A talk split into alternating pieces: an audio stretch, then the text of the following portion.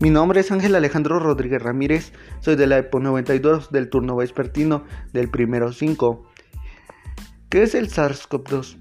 El SARS-CoV-2 es una enfermedad infecciosa causada por el coronavirus que se ha descubierto en el mercado de Wuhan, China. Los síntomas van de fiebre, tos seca, cansancio, dolor de cabeza, pérdida del olfato o gusto, cuerpo cortado. Prevención, usar gel antibacterial, usar cubrebocas y tener sana distancia. E incluso sanitizar ropa o calzado de, de la familia.